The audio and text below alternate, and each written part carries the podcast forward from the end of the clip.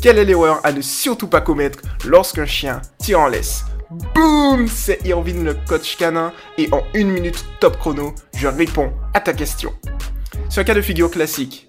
Lorsque tu pars en promenade, en réalité tu ne promènes pas ton chien, c'est plutôt lui qui te promène tellement il tire comme un fou.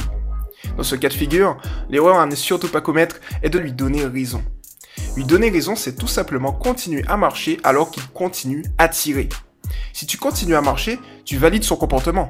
Et si tu valides son comportement, alors il pense que tirer est la bonne attitude à avoir en promenade. C'était Irvine, le coach canin, et à la prochaine.